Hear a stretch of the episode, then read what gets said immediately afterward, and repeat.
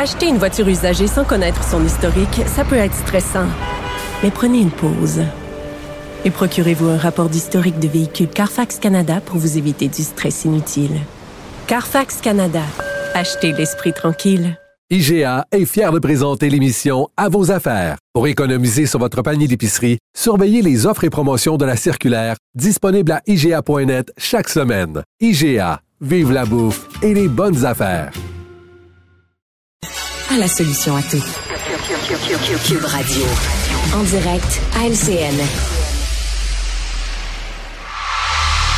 Eh on va poursuivre la, conversation avec euh, Mario Dumont et Emmanuel Latraverse euh, au sujet du départ euh, annoncé de la PDG d'Hydro. elle serait bonne en politique, non, Emmanuel? les libéraux, en, les libéraux au Québec en ont fantasmé beaucoup. Je pense que c'est assez clair que ça ne l'intéresse pas. et je crois qu'elle a été assez catégorique dans sa fin d'entrevue avec toi. C'est peut-être justement ça pourquoi elle était une si bonne PDG d'ailleurs. Ouais. Les explications, de façon générale, t'ont convaincu, Mario? Ben, euh, oui. elle veut pas Disons qu'il y a des choses, beaucoup de choses qu'elle peut pas dire. Euh, regarde, elle veut pas partir. Non, réglons ça. Elle veut pas partir avec l'idée que puis qu'on puis dire qu'il y a un malaise ou qu'il y a un désaccord avec le gouvernement. Je pense pas qu'il y en a un si gigantesque que ça. Mm. Mais Sophie, c'est installé, là. L'idée est installée, euh, qu'il y a un certain malaise. Et son moi, en ce qui me concerne, son départ, là, c'est extrêmement... un gros malaise pour le gouvernement. Extrêmement inconfortable pour le gouvernement. Ça va être compliqué de la remplacer. Souvenons-nous, là, quand François Legault l'a recruté, c'était tout un coup. Là. Le Québec a fait... Oui, wow, de prestige. Ah oui, une femme, nomination de prestige, une femme qui avait une carrière de plus qu'une dizaine d'années déjà comme PDG, qui est arrivée très jeune dans le siège de présidente mhm. directrice générale d'un autre géant de l'énergie qui était Gaz Métro, qui est devenu Énergir, devient présidente d'Hydro-Québec et là quitte avant la fin de son mandat. Si vous me demandez est-ce qu'il y a un malaise, il y en a un, puis son remplacement, ça va être compliqué pour le gouvernement, puis il va avoir une question parce que est-ce que la nouvelle personne, même si c'est une excellente personne, ouais, est-ce que c'est est-ce que c'est un pantin qui est mis là par Fitzgibbon? Je trouve que c'est un gros malaise pour le gouvernement. C'est une très mauvaise nouvelle pour le gouvernement Legault aujourd'hui. Oui. D'accord avec ça, Emmanuel? Oui, c'est sûr, parce que de c'est M. Legault qui est allé la recruter, hein. Puis là, mm-hmm. ben, avant la fin de son mandat, elle dit, sais-tu, j'ai pas le goût de continuer. C'est, moi, c'est comme ça que je vois pas. Je vois pas mm-hmm. dans son départ du tout l'idée qu'elle claque la porte, que c'est un affrontement. Je ne souscris pas à ça. Elle a fait les dessins, elle laisse les autres construire la maison.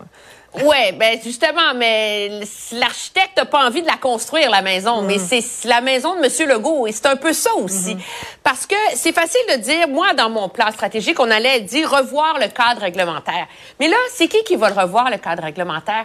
C'est Monsieur Fitzgibbon, c'est le gouvernement Legault qui va la réécrire la loi, qui va revoir la gouvernance, qui veut un Hydro-Québec plus agile, etc. Mm-hmm. Et en quittant inévitablement le signal que ça envoie c'est qu'elle n'a pas envie de le faire, ce bout-là de chemin avec eux.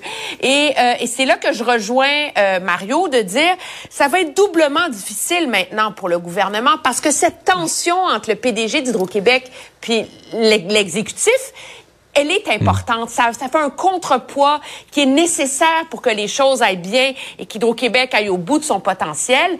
Là, qu'on est en train de revoir le mandat d'Hydro-Québec, de revoir sa gouvernance, mm. en même temps, on nomme un nouveau président puis une nouvelle présidente du conseil d'administration.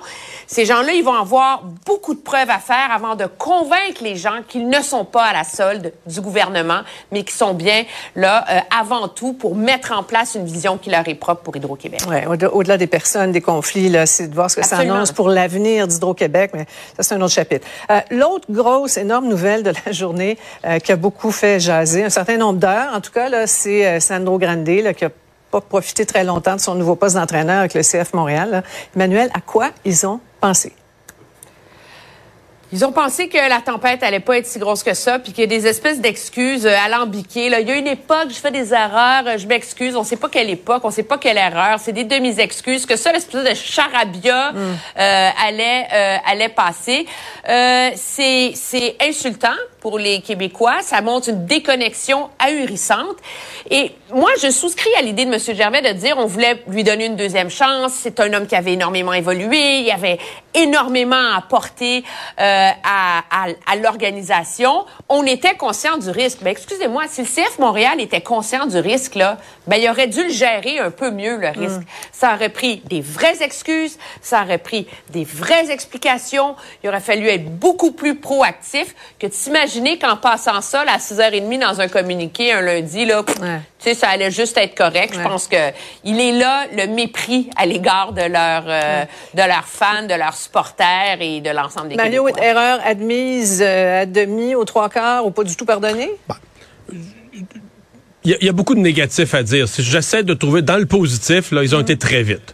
Puis tu sais, de la peinture, si tu fais une tache de peinture sur ton plancher, c'est plus facile à essuyer quand elle n'est pas encore euh, séchée. Là, euh, donc mm. ça, euh, ce matin, là, c'était. Ils ont fait l'annonce hier en fin de journée. En soirée, Paul Saint-Pierre Plamondon a soulevé la question habilement. Paul Saint-Pierre Plamondon a été impeccable là-dedans, agi avec intelligence, mm. bien placé les choses. Et ce matin, 7 heures du matin, Marois Risky du Parti libéral donne son appui à Paul Saint-Pierre Plamondon. Puis là, ensuite de ça, des membres du gouvernement, la ministre des Sports, Gabriel Nadeau-Dubois, toutes les parties, et M. Legault, tout le monde a embarqué. Et à 10 heures moins mm. quart ou à quelques minutes près, la décision était déjà révoquée. C'est-à-dire que l'impact avait, le FC Montréal avait déjà dit on, Est-ce que ça va laisser une tâche, Mario? Est-ce que ça va laisser ben, une tâche? C'est sûr.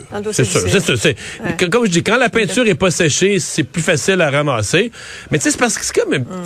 C'est une équipe là, qui a à se faire aimer dans un sport qui est pas tant que ça dans l'ADN, surtout des gens plus âgés, peut-être plus les jeunes. Mais, et donc c'est une équipe qui a tout pour se faire aimer et qui multiplie les petites erreurs ou les grosses erreurs de communication. C'est ça aussi le problème. À un moment donné, faut, comme on dit, il faut que tu aides le monde à t'aimer. là. On termine avec le, sommet des, trois amigos, là, la rencontre bilatérale avec euh, M. Biden. C'est une bonne journée pour le Canada, Emmanuel? Ben, on verra en écoutant le point de presse. J'ai encore, ils sont une heure en retard. Ils n'ont pas encore commencé euh, à, parler. C'est sûr que M. Trudeau est content de rentrer au Canada avec en poche cette visite de M. Biden. C'est important. C'est plus que symbole. Quand un président se déplace, c'est toute la machine euh, du gouvernement américain qui se penche sur les enjeux bilatéraux entre le Canada et les États-Unis. Je pense que le Canada, on comprend. Hier, c'est les, F-35, les avions de chasse. Aujourd'hui, c'est près de 500 millions de dollars là, pour acheter un système de missiles sol-air pour euh, l'Ukraine. Donc, euh, M. Trudeau essaie de s'imposer, mais ce qui est notoire, moi, que je retiens jusqu'ici, c'est à quel point la chose à laquelle tiennent les Américains, c'est une intervention, que le Canada prenne le leadership dans le dossier d'Haïti. De un, pour des raisons politiques, humanitaires évidentes, mais de deux, tu peux pas commencer à régler la crise des migrants à la frontière sud si t'aides pas au moins Haïti. C'est un des pays de gens qui se pointent à la frontière avec le Mexique. Puis à ce chapitre-là, le Canada les deux pieds sur le front. Ah, Mario, un 30 secondes dans ta banque pour demain. Parfait. Merci à vous deux. Au revoir. Au revoir. Ah voilà, c'est ce qui met un terme à notre émission du jour. Euh, on se retrouve demain à 15h30. C'est Antoine Robitaille qui s'en vient. Bonne soirée.